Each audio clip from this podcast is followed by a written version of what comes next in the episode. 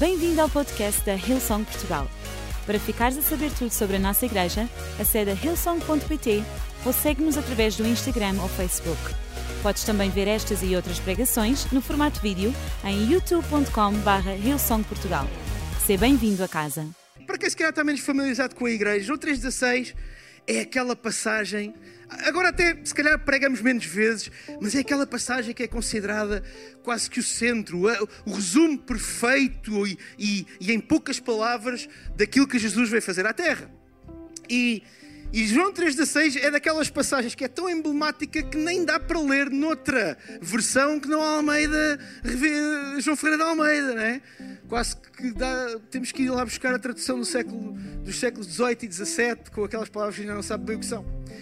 Mas João 3,16 diz o seguinte: Porque Deus amou o mundo de tal maneira que deu o seu único filho, ao seu filho unigênito, para que todo aquele que nele crê não pereça, não morra, mas tenha vida eterna. E tal como muitas passagens que são recorrentes, ou histórias que são recorrentes, o facto de ser uma passagem muito conhecida às vezes concorre contra ela. Porque às vezes nós não olhamos uma... Eu vou tirar os óculos. Nós não olhamos... Não vejo, não vejo ninguém agora, mas está tudo bem. Não, não sou assim tão ceguinho. Mas o facto de ser uma passagem bastante conhecida faz com que nós às vezes não retiremos todo o sumo que ela tem. Eu hoje gostava de, ir para, de, de, de falar sobre ela. Mas vocês perguntam, o que é que raio Ruben consegue juntar João 3,16 com um alho francês e uma cebola? Vocês podem aproveitar esta deixa e podem descer. Obrigado, meus queridos. Eu, nós em julho de 2020 mudámos de casa, eu, a Sara e a nossa família. E na nossa nova casa nós temos um terreno, e um terreno bastante razoável. Uh, até demasiado grande para quem precisa de o cavar. E uma das primeiras coisas que nós fizemos foi uma horta. Eu sempre gostei, o meu avô, o meu avô materno era um hortelão, tinha uma horta. E eu ia, em pequeno, eu passava grandes temporadas na casa dos meus avós. E eu ia muitas vezes para a horta com ele. E eu sei algumas coisas de horta, mas eu quando fui começar a minha horta, não era um entendido. E das primeiras coisas, eu já plantei muitas coisas. Ainda há pouco tempo eu coloquei no meu Instagram, nas minhas redes sociais, uma das colheitas de tomate que tive lá em casa e leva para alimentar quase um país inteiro. Por isso, se alguém que agora já não, com as primeiras chuvas acabou, acabou já não há, já, já os, os, os cachos praticamente ficaram todos uh, uh, secos. Mas uma das primeiras coisas já pus brócolos, pimentos, erva, ervas aromáticas, uh, temos pêssegos, temos laranjas, temos. Uh, e tudo a bom preço. Se quiserem adquirir, podem. Estou obrigado. obrigado, obrigado. Uh, mas já, já temos espinafres, sei lá. E das primeiras duas coisas que eu coloquei na minha horta foram cebolas, eu não sou uma Maradona para andar toques com cebolas, quer dizer. E alho francês. Cebola e alho francês. E, como nunca tinha plantado nem cebola, nem cebola nem alho francês, não tinha muita ideia do tempo que demorava a cada uma delas ser colhida. E eu plantei, e ao fim de três meses, mais ou menos três meses, três meses e pouco, eu tinha cebolas prontas a ser colhidas. E fiquei muito desgostoso, porque o alho francês é uma coisa que a gente consome imenso lá em casa, porque gostamos. O alho francês, pura e simplesmente, era muito pequenino. E eu tive que esperar mais um mês, mais dois, mais três, e eventualmente só ao fim de quase uns sete ou oito meses, não sei se você já plantou alho francês, depende da terra, depende da zona, depende da umidade, depende da temperatura. Meu Deus, parece um engenheiro agrónomo a falar. Nada a ver. E eu, eu lembro na altura, fiquei tão desiludido, porque sim, recolhemos as cebolas e o alho francês não estava nem perto de ser colhido. E foi uma desilusão tão grande que durante dois anos não voltei praticamente a plantar alho francês. Sendo uma das coisas que mais jeito nos dá plantar. E isto para vos dizer, e já vocês vão ver como é que isto liga com João 3,16, nós precisamos ter uma noção boa das recompensas. Uma das razões que muitas vezes nós andamos frustrados, afligidos, chateados, zangados, às vezes até a perder a nossa fé, é porque nunca, vocês nunca tinham visto um pregador a pregar com uma cebola francês na mão. Mas hoje viram. Mas uma das maiores, um dos maiores problemas que nós enfrentamos é que andamos muitas vezes, e como eu dizia, até perdemos a nossa fé, porque a recompensa não chega. E eu hoje quero literalmente fazer um reset ao nosso conceito de recompensa. Fazer literalmente um carregar e começar do início o que é que na vida cristã nós devemos olhar, o que é que no acreditar em Jesus nos deve fazer olhar em relação à recompensa. E a primeira coisa que eu te quero dizer é uma verdade, como dizemos em português de Portugal, é uma verdade verdadeinha, que é o que nós semeamos, nós colhemos. O que nós lançamos à terra, nós arrancamos da terra. A não ser que vocês vão à chinchada. A chinchada é literalmente ir roubar aos outros, nomeadamente frutos de árvores, que é mais fácil, não é? Roubar as hortas é mais difícil. Mas e, e isto não é.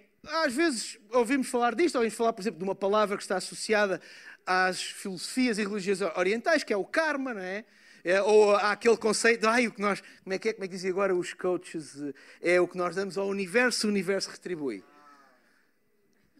É uma verdade bíblica. Aquilo que nós semearmos é aquilo que nós vamos colher. E a, a, palavra de Deus fala muitas vezes sobre isto. Olhem, Provérbios 22, 8. Quem semear perversidade vai recolher males. Provérbios 11, 18. Os que semeiam a justiça terão uma recompensa garantida. Segundo a Coríntios 9, 6. Lembrem-se disto. O que semeia pouco, pouco também ceifará. O que semeia em abundância, em abundância também ceifará. Salmo 112. Feliz o que teme e honra o Senhor e cumpre os seus, uh, com alegria os seus mandamentos. Reparte de forma liberal os seus bens com os necessitados. A justiça que pratica terá efeitos duradouros. Ou seja, aquilo que semeia vai colher e tornar-se-á grande e honrado. E às vezes pensamos na questão da lei, da da, lei da, da, sementeira e da colheita como o dinheiro. o dinheiro é uma parte da lei da sementeira e da colheita.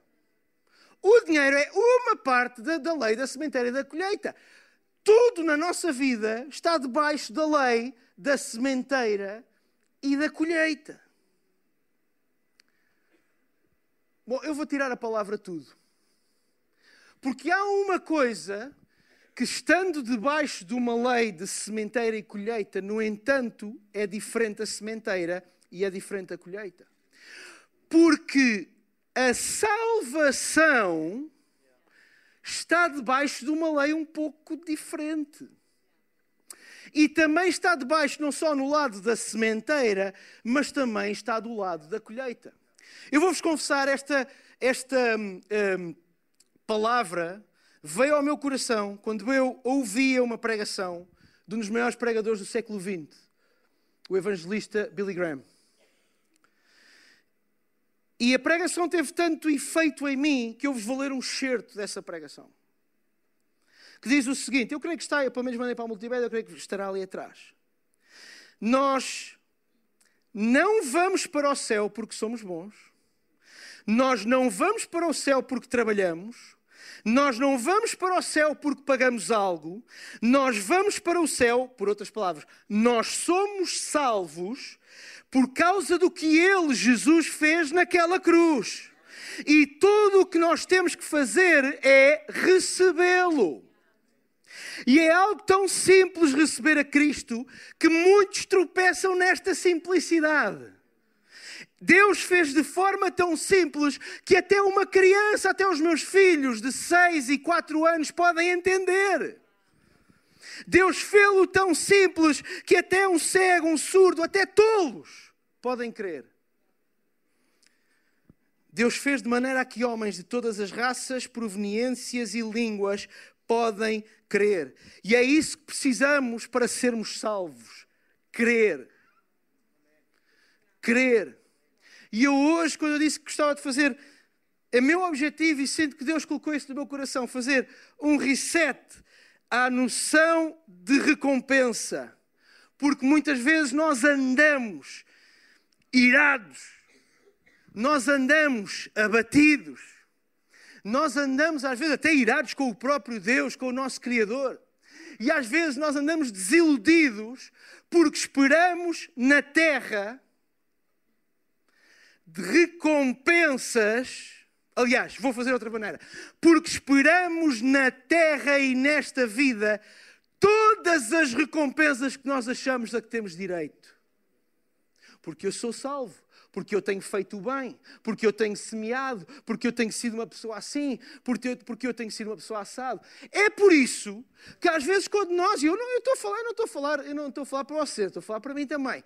Quando nós às vezes ouvimos a história, por exemplo, dos primeiros apóstolos, dos discípulos, quando nós ouvimos a história, o que está escrito na Bíblia, e nós pensamos, pá, como é que é possível que ousadia que eles tinham para ir, para lá estar a cumprir a grande comissão, ir por todo o mundo pregar o Evangelho. E nós não, a Bíblia não nos diz de todos ou da maior parte deles, mas sabemos por alguns dados históricos que muitos deles terão morrido, sido mortos, por amor da palavra de Deus. Vemos, por exemplo, o relato de Estevão morto, apedrejado, porque estava, porque, por, por causa daquilo que ele acreditava. E até nos faz um bocadinho. Eh, porquê? Sabem porquê? Porque para aqueles homens que ali estavam, eles nem olhavam para a terra na perspectiva de receberem alguma recompensa. Para eles, a recompensa deles era a vida eterna e era o céu. E deixa-me dizer-te uma coisa: há confortos nesta terra que te vão gerar desconforto na vida eterna, e há desconfortos nesta terra que te vão gerar conforto na vida eterna. E quando nós vivemos com os nossos olhos apenas colocados naquilo que acontece aqui, apenas colocados naquilo que se passa nessa terra, eu não estou a dizer que aquilo que nós fazemos na terra não vale nada. Não, vida eterna começa agora. A vida eterna começa agora. Quando a Bíblia diz que aquele que crê é uma nova criatura, as coisas velhas já passaram e tudo se fez novo, isto não é só uma promessa para o dia a seguir eu fechar os meus olhos. Isto é uma promessa para agora. É uma promessa de mudança para agora. Mas a nossos olhos não podem nem devem estar apenas no agora, na recompensa que eu vou ter agora, nesta vida, neste corpo, naquilo que eu conheço. Porque aquilo que João 3,16 nos ensina, deixa-me de compor isto. Porque Deus amou o mundo, é a razão. A razão é Deus amou o mundo de tal maneira. A ação é enviou o seu filho, o seu único filho. A variável é para todo aquele que nele crê, porque nem todos creem, por isso isto é uma variável. Uns creem ao longo da história, uns têm acreditado, outros não têm acreditado. A sanção é para que não morra, ou seja, a sanção é aqueles que não acreditarem e a, e a recompensa. Qual é a recompensa que está ali? A recompensa que está ali é para que não morram, certo, para que não pereçam, certo, mas tenham o quê? Uma vida eterna. E agora digo eu, comparado com este pedacinho de linha do tempo que nós vivemos e moramos aqui, o que é que será maior e o que é que será mais importante no contexto de vida eterna? Será este pedacinho? Eu sei que muitas vezes é porque isto é o que nós conhecemos. Porque no nosso racional nós só conhecemos isto. Nós só conhecemos o que os nossos olhos veem.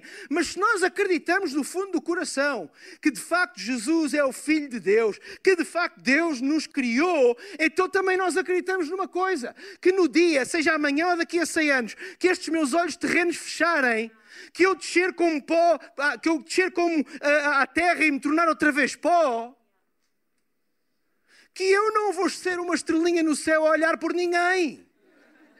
Vocês estão-se a rir, mas há muitos cristãos que, para procurarem algum conforto quando alguém parte, vão buscar estas coisas. E ouçam, e o problema não é deles, é de quem ensina. Nós não precisamos do conforto de que a pessoa que partiu vai ser uma estrelinha no céu. Ei, tu não precisas de estrelas no céu olhar por ti, porque tu tens Deus a olhar por ti. Deus está a olhar por ti. Eu vou-vos confessar uma coisa. Eu já fiz alguns, bastantes funerais na minha vida. E o que eu vou dizer pode soar mal, a sério, entendam-me. aí em casa, ai de vocês que saquem isto para um clipe só sozinha. Eu gosto de fazer funerais. Eu gosto de fazer funerais. Sabem porquê? No momento da perda é quando a nossa alma é confrontada com verdades. É confrontada com a falta de sentido de não crer. Porque de repente tu estás ali, está uma pessoa que tu amavas, ou que conhecias, ou pela qual tinhas estima ou afeto, e, e olhas e dizes: Esta pessoa desapareceu. E agora? E de repente, tu és colocado numa situação em que o teu cérebro, a tua razão começa a dizer assim: é mesmo só isto? É mesmo só isto? Não há mais nada? Não há mais nada neste mundo?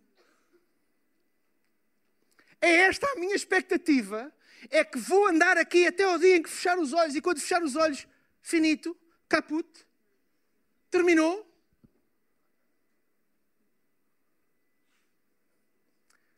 E é por isso que eu gosto.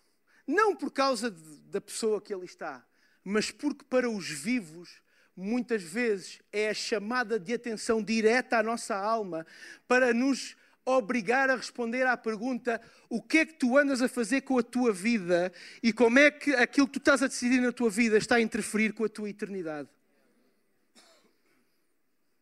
Aliás, sabem que a palavra de Deus diz uma coisa interessante em Eclesiastes é mais útil ir a funerais do que a festas.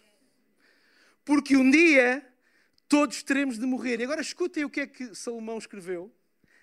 E é uma coisa boa pensar nisso enquanto é tempo. Mas lá está. Qual é a questão? É que nós muitas vezes estamos tão preocupados com este pedaço de eternidade este pedaço de vida, esta linha temporal, este momento em que aqui estamos, que perdemos a noção de que nós não estamos a trabalhar de, para o dia, para desde que o dia que nascemos até o dia que morremos.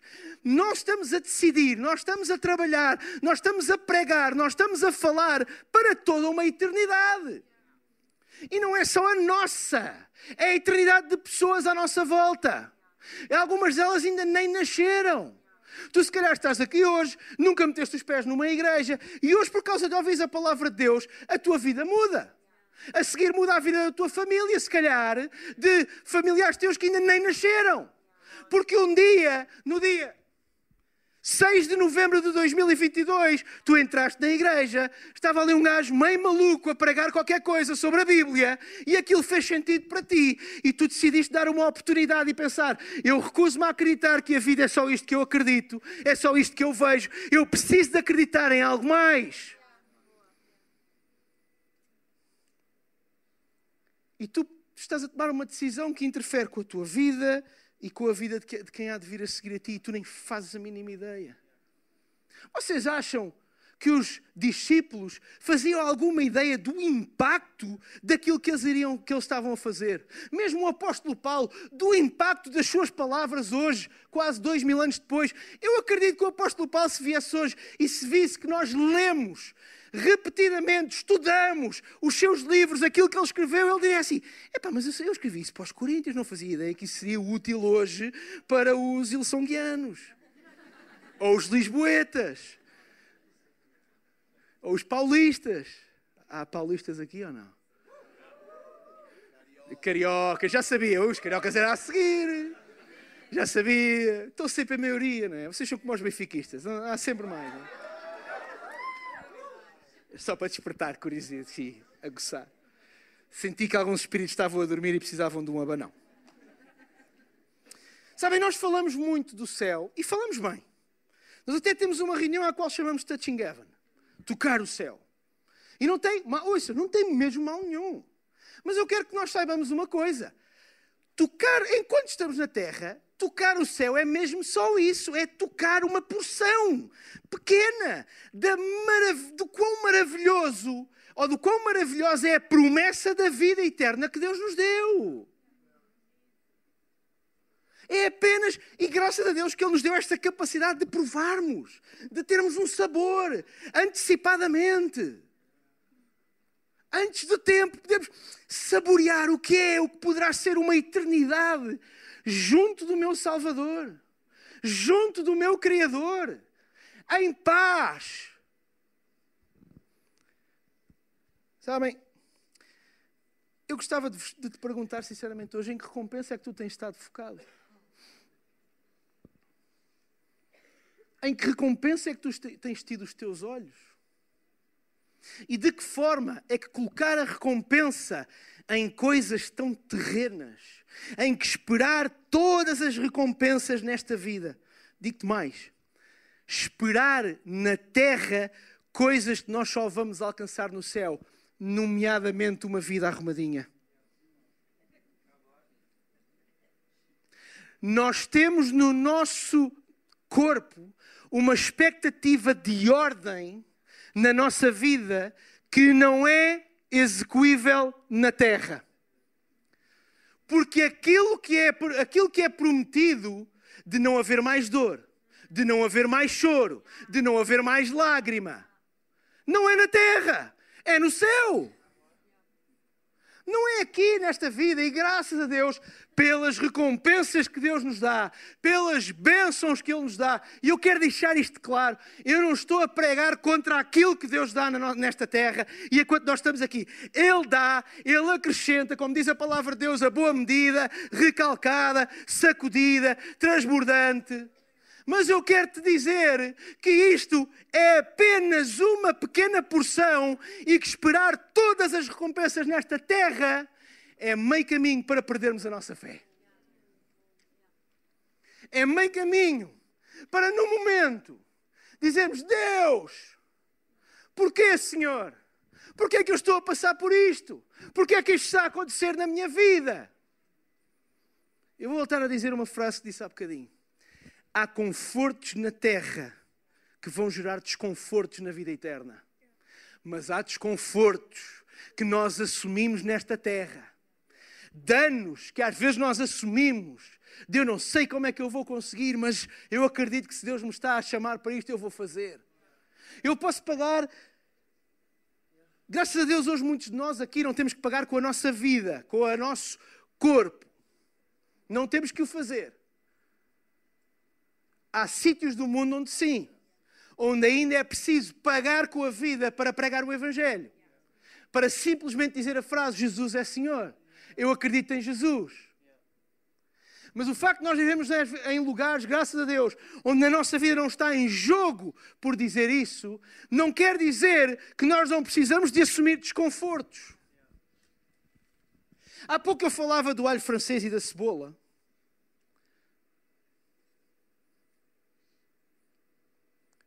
E honestamente, eu gostava de convidar hoje a olhar para a tua vida. Se calhar tu estás à espera que é de colher o alho francês na altura em que apenas há a cebola para colher. Ou seja, tu semeaste coisas na tua vida e parece que elas nunca mais estão prontas para serem colhidas. E eu quero te dizer uma coisa: nós precisamos de fazer as pazes com o facto de que há coisas que nós vamos semear que nunca seremos nós a colher. Isto não é só para os mais velhos, isto também é para os mais novos. Nós, os mais novos aqui, hein? não estou a perceber esta risada. Há coisas que vocês vão fazer ao longo da vossa vida, e se calhar algumas agora, que não são vocês que vão colher. E sabem que mais? Ainda bem. É assim que o Evangelho tem chegado mais longe é porque há gente que hoje está em túmulos, em tumbas, há gente que hoje já não respira há uns anos valentes, e é por causa deles, do seu esforço, do seu sangue, da sua fidelidade, do seu amor à palavra de Deus, do seu amor. É por causa deles que nós estamos aqui hoje. E se nós nos lembrarmos que há recompensas que não sou eu que vou colher, e mais, e estarmos em paz com isso. Nós precisamos de fazer as pazes com o céu. E não é no sentido da salvação, é no sentido que nós precisamos de fazer as pazes com a ideia de que há um dia que todos nós vamos sair desta terra. Ouçam, e isto não é mentalidade escapista. Não! Ouçam, a minha oração é que Deus me permita viver anos para eu ver os meus filhos, os filhos dos meus filhos, talvez os filhos dos filhos dos meus filhos, talvez já não os filhos dos filhos dos filhos dos filhos dos meus filhos. Se alguém tiver fé para isso, go ahead, está tudo bem. Mas a minha oração é que Deus me permita estar neste lugar e estar nesta terra durante o tempo que Ele achar importante. E eu não sei, como nenhum de nós sabe, quanto tempo é. E nós precisamos de fazer as pazes com a ideia de que isto é só um ponto de partida. Isto é só um ponto de partida. Agora, é um ponto de partida que, quando tu olhas para a pessoa de Jesus, quando tu olhas para aquilo que Ele fez por ti e por mim, e quando tu colocas isso no centro, torna-se o ponto de partida, e um ponto de partida é uma coisa que é tão em paz para nós. Paz que até a forma como nós olhamos a morte muda. E eu sei, há mortes há partidas, há pessoas que desaparecem e causam dor no nosso coração. Um dos, uma nota pessoal, dos funerais mais difíceis que já tive de fazer na minha vida foi do meu sogro. Que de forma repentina e meio que inesperada partiu, ainda relativamente novo. E eu fiz questão de dizer à minha família: eu gostava de fazer o funeral. Porque há uma grande parte da família que não acredita, não vai à igreja, não acredita da, da forma que nós queremos em Jesus. Porque é uma oportunidade que eu não sei quanto muito mais vezes vou ter. Eu não sei quantas vezes os, aqueles corações estarão preparados para ouvir o Evangelho daquela maneira. Eu nunca mais me esqueço quando a minha avó morreu, a minha avó materna morreu, crente de anos, desde os anos 30, vejam bem, meu Deus. Eu tenho alguns pastores na família e um deles é um pastor assim bem. O meu tio Zé Carlos, é assim um pastor bem tradicionalista. É um amor de pessoa, mas bem tradicionalista. E eu nunca mais me esqueci. E aquilo impactou-me de tal maneira, porque eu vi o impacto que aquilo teve. Nós, isto, isto é literal. Um calor de ananases. Não se conseguia estar à bica do sol. Maio, mas um calor, não sei quantos graus estavam. Um cemitério onde não havia praticamente uma sombra. E o meu tio Zé Carlos pediu a palavra no funeral. E há alguns, estava muita gente, a nossa família é muito grande. Eh, eu tenho família em todo lado. Se for a algum lado do mundo, é possível encontrar alguém da minha família. E estavam, a poucos metros, estavam os dois coveiros, os, os homens que abrem os buracos no chão para, para que depois as, os corpos, enfim, vocês sabem, não, não, não e o meu tio estava inflamado. E, eu, e aquilo impactou-me exatamente por isso. E a partir desse dia foi um dos dias que mudou a minha maneira de ver uh, uh, dias como este. E ele estava a falar, ele estava a falar exatamente sobre isto, sobre o facto de que nós que estamos vivos precisamos de olhar, aproveitar estes momentos para olhar para a nossa vida. E de repente ele sacou do seu indicador e apontou para os dois coveiros que estavam ali a trabalhar e disse: Sim, até vocês, que tantos, tantas covas já abriram para que tantos corpos fossem enterrados, um dia vai chegar a vossa vez. Eu acho que pelo menos um daqueles homens bateu o recorde da peneia naquele momento. Nem pinga de sangue corria naquelas veias. E é uma forma um bocado drástica, mas vamos ser, vamos ser, é verdade. É verdade. É verdade. É verdade. Ele não disse nada de mentira. Eu não faço ideia, creio que nunca mais vi aqueles homens da minha vida. Não sei se aquele momento teve algum potencial de mudar. Se calhar até teve. Eu conheço pessoas que o primeiro contacto que tiveram com o Evangelho foi em funerais. Eu conheço pessoas que o primeiro contacto que tiveram foi: epá, eu nunca tinha pensado na morte com essa esperança. Eu nunca tinha pensado no que há depois desta vida com esta expectativa de que não é o fim. Olha, ainda bem que eu estou vivo, mas se um dia, no dia, eu tenho uma esperança, eu tenho uma firme certeza, eu tenho uma fé. E eu não estou a defender, entendam-me bem. À conta disto, muitas atrocidades já se cometeram, como vocês sabem. De promessas vãs de uma eternidade, muitas atrocidades já se cometeram. Os nossos olhos na promessa da eternidade não é para nós fazermos disparates nesta terra. Os nossos olhos na promessa da eternidade é para nós aproveitarmos ao máximo o tempo que Deus nos concedeu nesta terra. Sabe porquê? No céu nós não vamos converter ninguém. No céu, acho eu que não vamos ter que andar a, a, a pregar o Evangelho a ninguém. Acho que quem lá está, se eu entendo alguma coisa, já saberá quem é Jesus. Se há alguma coisa que tens que fazer, é agora aqui na terra. Se há alguma coisa que tens que colocar em ordem naquela que é a tua fé pessoal, é agora aqui na terra. Se há algum momento em que tu tens que pensar na tua eternidade, é agora aqui na terra. Se há algum momento em que tu precisas de colocar em perspectiva o que é que eu creio, em que é que eu acredito, é agora aqui na terra. E Deus nos deu este bem maravilhoso. Ele nos colocou esta vida eterna não à distância de uma vida inteira de ações, de ser bonzinho, de cumprir um determinado karma, uma determinada lei do universo. Não, não, não, não. Deus colocou isto à distância de uma palavrinha, com duas letras: fé. Crer. E crer em quê? Crer que Jesus é o meu Salvador.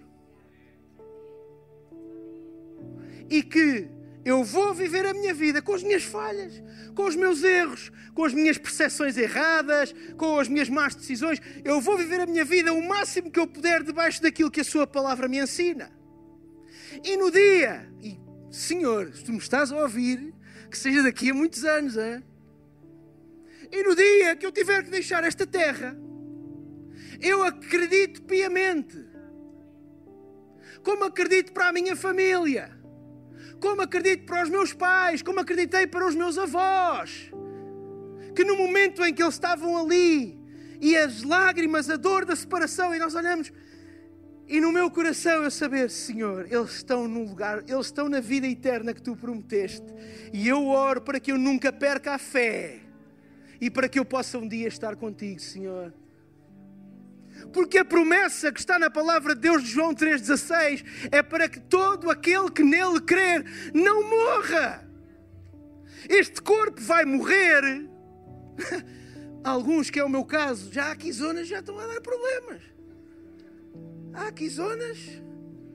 Jesus. Deve estar, deve estar a morrer aos poucos aqui algumas zonas. Mas no dia em que este corpo deixar de existir, continua mais importante: a salvação da minha alma. Porque enquanto este corpo existiu, na minha alma e com a minha boca, a palavra de Deus diz isso, aparece ali atrás, durante a, durante a salvação, o momento de salvação, e não é por acaso. Na minha alma, no meu coração e com a minha boca confessei: Jesus é o meu Senhor. Lembra-te disto. A maior promessa é, aliás, o maior milagre. Há bocadinho orámos por cura. Cura não é o maior milagre. O maior milagre não é ver coisas a moverem-se de forma sobrenatural. Eu vi já na minha vida. Eu vi pessoas a serem curadas. Eu vi coisas fantásticas com os meus olhos. E esse não é o milagre mais importante. O milagre mais importante é o milagre da salvação é o milagre em que nós somos retirados de uma eternidade longe do nosso Salvador e somos transplantados, levados a uma eternidade com Ele. E sim, essa eternidade começa aqui, nestes dias que nós vivemos. Mas isto não é o fim. E eu quero te incentivar a não olhares para a tua vida a não olhares para as bênçãos de Deus, as recompensas da tua fé, as recompensas que se calhar no teu coração tu até achas de alguma forma mereces porque tu tens sido bom. E tens ajudado, e tens feito, e tens semeado, e tens contribuído, e tens sido fiel. Lembra-te que nem todas as recompensas, e provavelmente a maioria delas, tu não as vais recolher nesta terra, mas vais recolhê-las no dia em que puderes ver face a face o teu Senhor e dizer: Senhor, eu sei que já te agradeci algumas vezes, mas agora, face a face, eu quero te agradecer por teres morrido por mim naquela cruz. Senhor, eu quero te agradecer porque tu me resgataste do, do poço de lodo. Eu quero te agradecer porque tu limpaste a minha alma. Eu quero te agradecer, Senhor, porque tu perdoaste e levaste os meus pecados, as minhas transgressões e as minhas iniquidades. E eu quero te agradecer porque eu sei que este é apenas o início de uma eternidade contigo, Senhor. E enquanto todos ficamos de pé, eu não vou tomar mais tempo. Desculpa, já tomei algum tempo a mais. Enquanto todos ficamos de pé, eu pedia que durante dois minutos não houvesse movimento nesta sala. A minha pergunta para ti é muito simples. Acho que hoje a palavra foi tão clara que eu não preciso de fazer muitos floreados. Onde é que está o teu coração em relação ao teu Criador? Em que é que tu acreditas? Em que é que tu crês?